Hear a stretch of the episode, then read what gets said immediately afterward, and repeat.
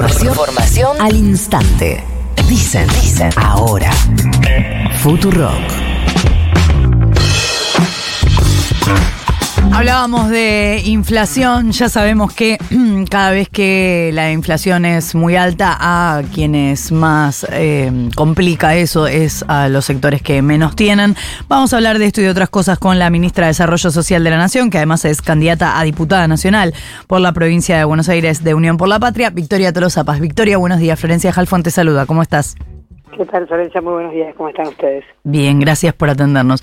Lo primero que te quiero blanquear es que el otro día le dije a mi compañero de mesa, Nico Fiorentino, me gustaría que reflexionemos y él me dijo, no, no, yo solamente reflexiono con Victoria Tolosa Paz porque es la primera en este espacio que me dijo que eh, está dispuesta a reflexionar conmigo. Así que, no sé, quiero plantearte esto porque me parece que tenemos un conflicto de intereses. Me parece...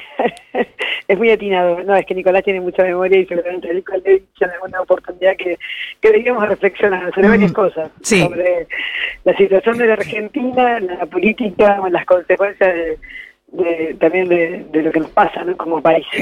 Bueno, ahora que está aclarado el panorama, que más o menos ya sabemos en qué circunstancias estamos, em, hablábamos recién de, del tema inflacionario y bueno, obviamente no, no tiene ni sentido que te pregunte respecto de si alcanza o no eh, los números para el potenciar trabajo, para tarjeta alimentar, es gente que obviamente se busca changas y otras cosas para llegar a fin de mes, pero... Eh, sí me gustaría saber, a partir de las declaraciones de varios de los candidatos, si parece haber una coincidencia en que los planes sociales no son algo que pueda sacarse de un día para el otro. Ahora, ¿la búsqueda tiene que ser sacarlos o tiene que ser mejorarlos, buscarle la vuelta, que terminen siendo un piso fijo para un universo de gente? A ver, eh, nosotros desde Unión por la Patria estamos proponiendo algunas serie de medidas que que tienen que ver con los planes sociales y que por ahí en el, marco de lo que, lo está anunciando nuestro ministro de Economía y candidato a presidente, Sergio Massa, pueden quedar quizás sin el impacto que nosotros necesitamos verificar, que es que en las últimas horas tomaron dos medidas que tienen que ver con lo que pensamos en los planes.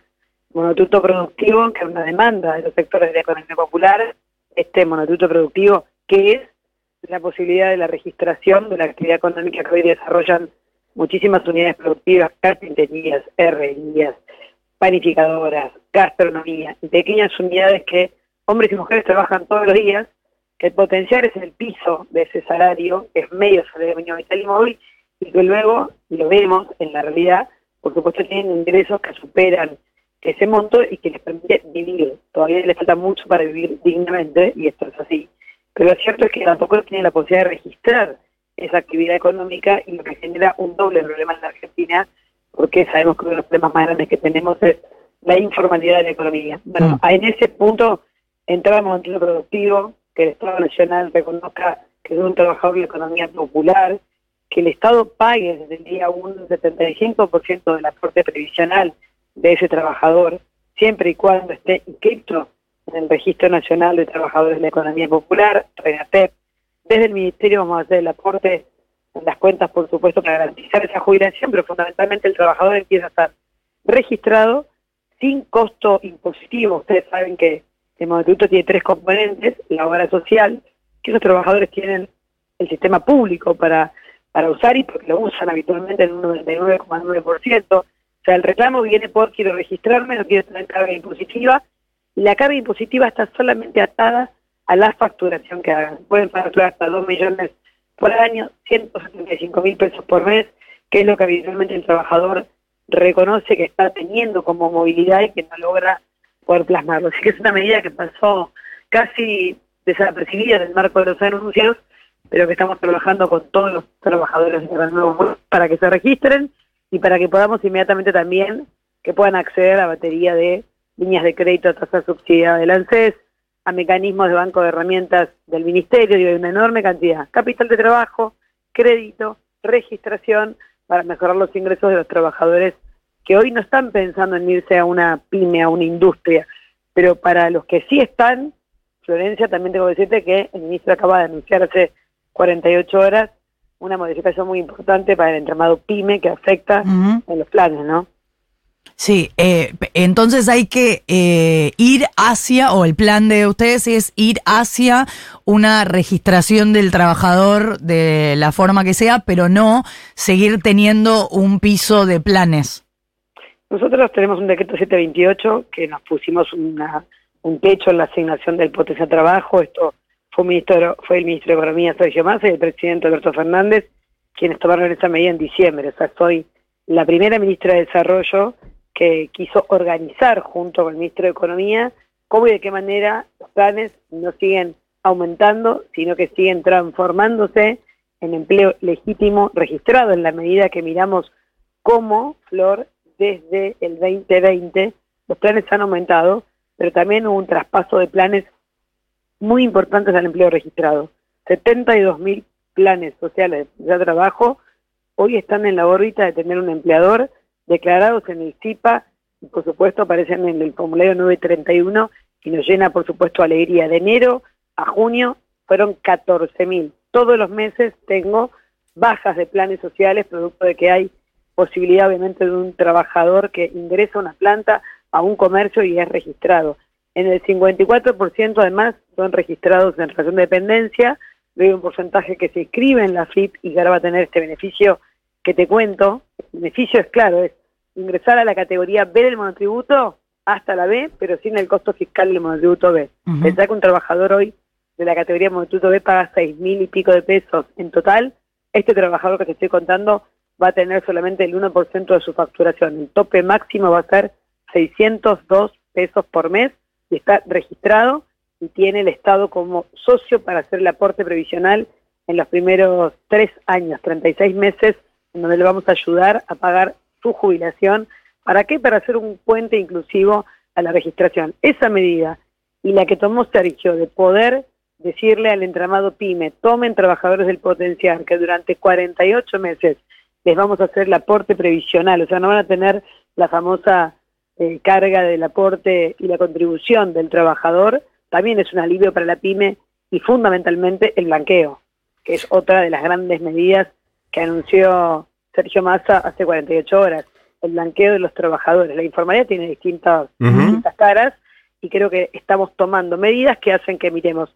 nosotros pensamos en que los planes sociales se tienen que transformar y fundamentalmente se tienen que transformar en el grupo etario que va de 18 a 29 años, que hay 400.000 jóvenes ahí que entraron en el final del macrismo y que entraron en la pandemia en la búsqueda de quiero seguir obviamente trabajando de lo que hago, pero quiero seguir estudiando. Tenés un universo ahí donde hay un 30% que terminó el secundario, o sea, que ya terminó su etapa, su etapa de proceso de educación obligatorio, que está cursando alguna formación y capacidad laboral y necesita empleo. Y creo que eso es lo más importante, poder unir la demanda laboral de la Argentina que crece con obviamente un Estado inteligente que no desaliente a ese trabajador, que no le ponga encima, como digo yo, un pie en la cabeza para seguir creciendo. Eh, Victoria, ¿cómo te va? Buen día, Nico Fiorentino te saluda. Em, quiero llevarte a otro tema. Vos tenés bastante experiencia en campañas. ¿Está el peronismo al 100% laburando en la campaña? Mira, es una campaña muy difícil porque nos tocó, yo creo, el resultado de las PASO tiene esta situación que, muchos dicen, ¿para qué? Muchos, ¿te que decían para qué estaba la PASO? Nosotros creíamos la paso para la selección de candidaturas, en nuestro caso tuvimos paso y Sergio Massa le ganó con mucha contundencia a Juan Grabois, aunque Juan Grabois fue importante para poder sostener ese enorme universo, eh, enorme digo porque sacó casi un millón de votos y creo que es importante reflejar que esa agenda tiene y cala en sectores populares fundamentalmente, imagino que fueron a buscar la opción de Juan. Así que la paso en principio se dio para eso, pero también se dio para reflejar dónde estamos parados y en este reflejar reflexionemos, Nico, cómo y de qué manera salimos hacia adelante después del resultado, que quedó también en evidencia que fue un resultado de tercios, pero de tercios muy ajustaditos, ¿no? No, no, no fue eh, que uno de los tres precandidatos más votados tuviese un despunte. En realidad la sorpresa fue mi ley porque no lo veíamos venir, porque era obviamente Libertad Avanza en el imaginario de los partidos más tradicionales en la Argentina, no pensábamos que iba a calar o que iba a catalizar o canalizar el enojo de sectores que claramente fueron a buscar soluciones mágicas, recetas de algún iluminado, y, él fue capaz de, de captar allí un porcentaje que nosotros no creíamos, pero creo que a partir de ese resultado de las PASO, si me preguntas a mí, veo que el peronismo y que hay una, un, movimiento de abajo hacia arriba en donde realmente esa PASO mostró una foto de una Argentina que no queremos, sentimos mucho, es la gran mayoría del pueblo no quiere que Milei sea presidente de la nación y que se moviliza y lo de hoy que empieza hoy a la tardecita en Tucumán con mañana va a ser obviamente la demostración de un peronismo que empieza a no solamente organizarse, sino a trabajar en pos de construir una, una victoria electoral con Sergio Massa el 22 de octubre.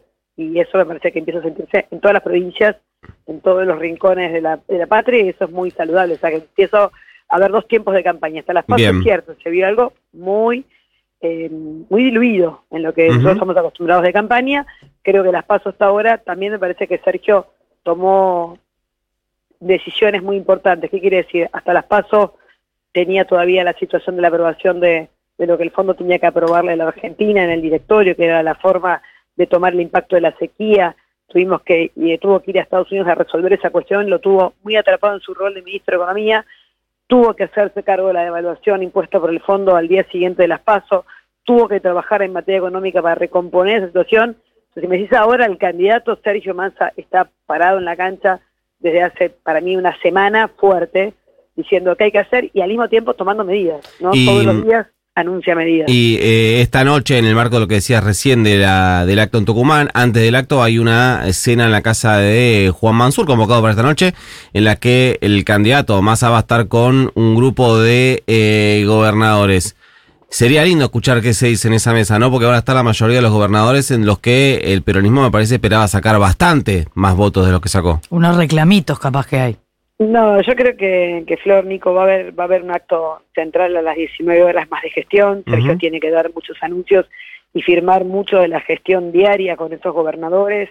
De ahí, por supuesto, en ese en ese momento institucionalmente iremos muchos también, no solamente en nuestro rol de, de, candidatos de Unión por la Patria, sino nuestro rol del Ejecutivo, en este caso Desarrollo Social y de acompañar la política alimentaria eh, con Salta, con Formosa, digo, firmas que tienen que ver con nuestra labor cotidiana, pero al mismo tiempo imagino que, en la cena va a haber, por supuesto, lo que siempre hay una cena política, que es cómo nos organizamos, cómo nos movilizamos y cómo son los ejes y cuáles son las medidas de impacto ¿no? que todavía nos faltan tomar para terminar de delinear parte de lo que, lo que Sergio tiene planificado. Esta semana se abocó muy fuertemente al sector PYME con medidas que me parece que son centrales, la posibilidad de blanquear la informalidad laboral, la posibilidad de la noticia más importante para el norte, que va a ser celebrada hoy y mañana en un desayuno, tiene que ver con la quita de las retenciones a las economías regionales, como el tabaco, el cítrico del limón en Tucumán, como por supuesto en toda la zona de Entre Ríos y Corrientes con el arroz, digo, medidas que venían siendo demandadas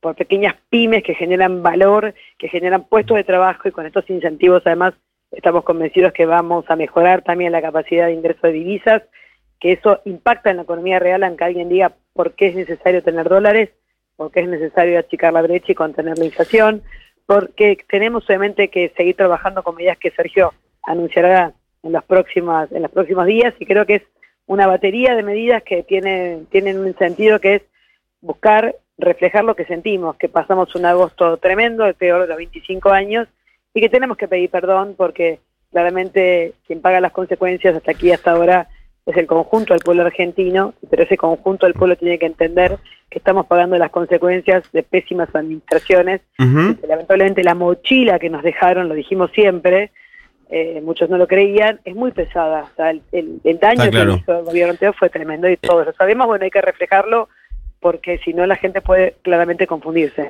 Victoria, como mm, ministra, pero también como persona muy cercana al, presidente Alberto Fernández, ¿qué mm, evaluación haces, no de su gestión, sino como de este, de este tramo, de este tramo final? Porque eh, te digo cuál es mi percepción y seguramente eh, la habrás escuchado eh, un montón en otras voces, esta idea de que está eh, corrido de la campaña, em, con una agenda bastante liviana, con la centralidad eh, no solo electoral, sino también de la administración de la economía en, la figura de, de Massa. No sé si desdibujado es la palabra, pero me interesa saber cuál es tu mirada sobre em, qué, cuál es la última foto del Alberto presidente. Bueno, yo creo que eh, está, por supuesto, a cargo de la administración del Estado Nacional y me consta porque habitualmente no solamente estoy en línea con él por temas de gestión, por tema de los alimentos, por tema de los cortes en la 9 de julio, por situaciones, digamos, de complicaciones sociales, la emergencia en La Plata, las lluvias en Misiones el fin de semana. O sea, muchos lo ven corrido en términos mediáticos, pero no está corrido en términos de la gestión y la responsabilidad. Creo que una decisión acertada de dejar que Sergio sea la figura que concentre no solamente la atención, sino la voz ¿no? de lo que queremos. Esta esperanza hacia adelante es Sergio quien la va a brindar. Alberto Fernández el día que dijo no soy candidato, para muchos eh, quedó diluido y para nosotros fue muy importante que la centralidad la tomara Sergio Massa. Y creo que en ambos casos, Alberto y Cristina se han corrido. Fíjate que lo mismo dicen de la vicepresidenta, no habla, dónde está, eh, se la vio solamente tres veces. Cuando habla, ¿por qué habla? Cuando no habla, ¿por qué no habla? En el caso del presidente hay, un, hay una carga de eh, Alberto eh, debe protagonizar, pero cuando protagonizaba decían que tenía que dejar espacio y correrse. Me parece que está muy bien que nosotros por lo menos entendamos que hay un rol protagónico del candidato a presidente, que es el que de manera conjunta toma medidas, pero que finalmente las tiene que anunciar y refrendar y ponerle el peso político al presidente de la nación. O sea, hay un presidente firmando los decretos de necesidad y urgencia, que todas las medidas se consensúan y se dialogan con el propio presidente, pero quien las comunica, quien protagoniza, quien tiene que canalizar con la emoción de los argentinos y argentinas es Sergio Massa, que es quien le hemos depositado todos los compañeros de Unión por la Patria la tarea de encarar los próximos cuatro años de la gestión. Y por eso creo que hay una decisión acertada del presidente de correrse en términos de quién protagoniza hoy la voz es Sergio. Y creo que eso le hace muy bien a lo que necesitamos, que darle volumen, darle liderazgo al candidato y mostrar, por supuesto, un encuadramiento de la CGT, de la CTA, de los gobernadores, de los movimientos sociales, como se va a ver eh, esta noche. Estamos todos convencidos de que Sergio es la mejor opción para la Argentina y trabajamos para eso. Victoria, a ver.